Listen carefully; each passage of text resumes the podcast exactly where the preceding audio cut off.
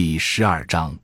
第一章：中国对美双重输出格局及其新变化。本文对中美关系在全球金融危机之后从互补转向互斥的演化做了客观分析，认为在全球危机成本转嫁的压力下。中国内部一方面发生资金从实体经济吸出向虚拟经济转化的顺向运动，另一方面城市经济不可能承载输入性危机，只能路径依赖地内向对乡土社会转嫁。由此，只有稳住乡土社会，才能有危机软着陆的载体。一、问题与背景：美国搭双重便车与中美之间的双输格局。客观来看，中美新型大国关系。本来是两个分处不同阶段的第一大国之间具有经济互补性的利益关系，而且在这一关系中，中国处于矛盾的非主要方面，美国作为金融资本第一大国占据矛盾的主要方面，是典型的寄生性攫取型经济，长期搭着中国产业资本第一大国的物质产品廉价输美和贸易盈余低价反美的双重便车，坐享低通胀条件下实现金融资本全球扩张。一，中美是分处于不同发展阶段的两个第一大国。历史的看，当代资本主义的主要矛盾不再是工业化时期资本与劳动之间的矛盾，产业资本占据矛盾主要方面，而是金融资本异化于实体经济的内生性矛盾。具体如下：一方面，金融资本占据主导地位。而在金融资本内部，则是美元与欧元两个主流金融资本集团之间的对抗性矛盾。由于金融资本具有流动性、短期性和集中性这新三性，所以必然扩张泡沫经济，并借助全球化递次转嫁金融危机代价。这个异化过程从美国一九七一年放弃布雷顿森林体系开始，到二十世纪八十年代推出衍生品交易。再到二十世纪九十年代推进金融全球化，一直持续到进入新世纪强行转嫁虚拟资本危机期间，伴随着大规模扩张军事强权。另一方面，在这个金融资本异化于实体经济的过程中，西方随金融资本主导国家从产业资本阶段进入金融资本这个资本主义的高级阶段，随之发生其淘汰的实体产业向发展中国家转移。中国作为最大发展中国家，因资源、劳力价格低廉和举国体制的比较优势，而进入产业资本快速扩张的战略机遇期。从一九九五年起，主要工业品产量逐渐超过西方国家。一九九八年遭遇生产过剩，政府直接采取国债投资拉动增长，到二零零五年即成为世界主要工业品生产第一大国。又在二零零八年遭遇第二次因外需下降造成的生产过剩，政府再度增加直接投资维持高增长。到二零一三年，中国的工业总产值若按购买力评价法 （PPP） 计算，已经占全球百分之四十一，约为美国的两倍。美国占百分之二十三，超过其他七个工业国家的总和：日百分之九，德百分之七，俄百分之七，八百分之四，加英。法均为百分之三。一九五零年，美国制造业的规模占 GDP 的百分之二十九点三，金融服务业只占百分之十点九。然而，到金融海啸的二零零八年，制造业只占到 GDP 的百分之十一点五，农业不到百分之二，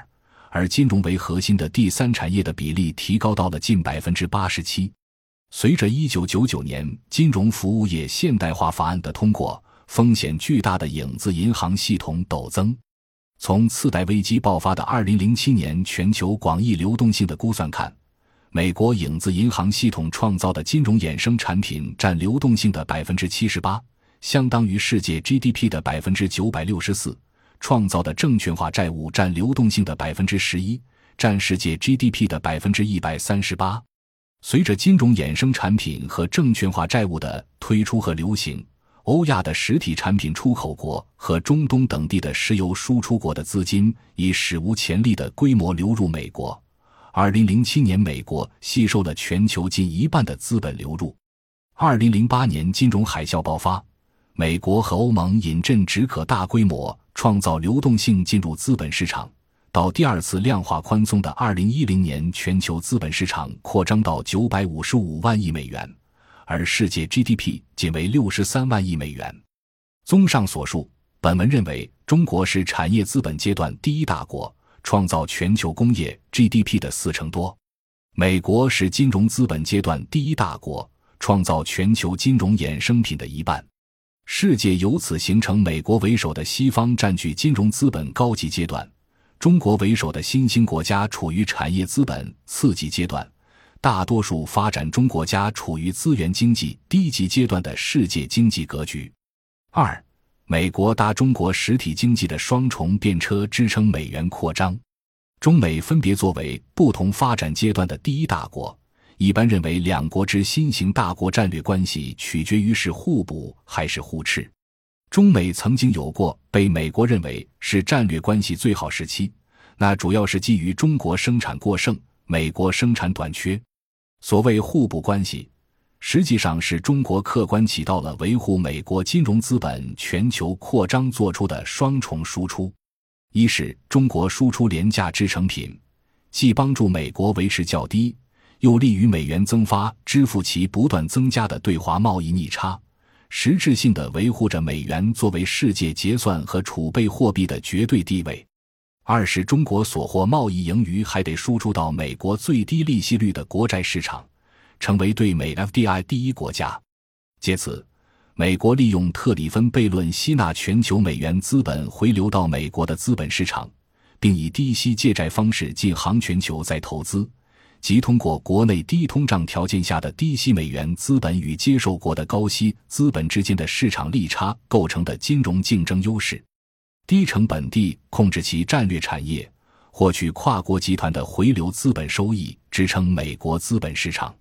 研究表明，中国向美国出口商品获得大量美元，成为世界第一外汇储备大国，是排名第二的日本外汇储备的近三倍。在这三点五万亿美元外汇储备中，约百分之七十是美国国债和美元资产。由此，中国低价出口创造的收益大量回流美国。此外，通过货币与资本价格的传导和重置，美元资本可以向全球转嫁国内金融与经济危机。二零零八年金融危机爆发后，美国出台 QE 政策，导致美元持续贬值，成功的向美国国债、美元资本持有国以中国为首转嫁国内危机。由此可知，作为金融资本阶段第一大国的美国。事实上，长期搭乘中国实体生产和贸易盈余的双重便车，才得以实现美国虚拟化金融资本的全球扩张。三，中美看似互补的经济关系，实际上也是竞劣，造成双输。之所以是双输，在与美国搭双重便车和中国双重输出的后果都是走向反面。美国越多贸易逆差。对外输出最有竞争力的低息美元就越多，世界第一储备货币的地位也就越稳，保护美元坚挺的特里芬悖论的机制性作用也会越显著。但由此产生的负面作用是客观促使美国金融资本越来越虚拟化，在实体产业大量移出的背景下，美国得不到原来由企业支付的相当于工资总额百分之五十的社会性开支。转而只能更多的依靠借债来支付社会性开支，其结果是政府赤字不断增加，不得不把债务泡沫化变成国家强权政治的内涵。另一方面，则是企业流向海外，导致国内资本市场异化于实体经济，而随流动性扩张趋向于金融泡沫化，而且不得不更多倚重军事霸权来维护金融资本全球扩张。这是所谓左翼的美国民主党政府同样大规模投资扩张军备的根源。于是，一个债务泡沫，一个金融泡沫，都成为美国在金融资本主义阶段发生经济危机的主要来源。